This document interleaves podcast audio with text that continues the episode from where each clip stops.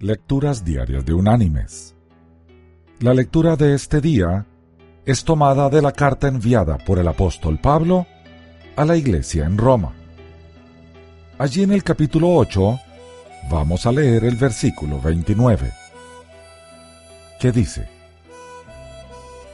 A los que antes conoció, también los predestinó para que fueran hechos conformes a la imagen de su Hijo para que Él sea el primogénito entre muchos hermanos. Y la reflexión de hoy se llama El hombre mundano. A una mujer soltera de edad madura le preguntaron por qué no se había casado. Y contestó, ¿Para qué necesito a un hombre?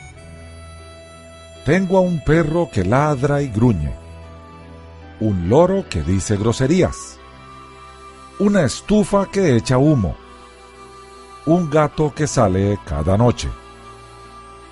¿Qué más necesito? Mis queridos hermanos y amigos, con esta chistosa ilustración puede ciertamente describirse la vida de un hombre mundano pero no puede ni debe describirse así la conducta de un hombre cristiano. Nuestro comportamiento como hijos, padres, esposos y amigos debe reflejar a Jesucristo en nuestras vidas. Porque en la vida del creyente, nuestro Señor va formando poco a poco su imagen. Y esa obra, inconclusa aún, será terminada. Porque así está escrito.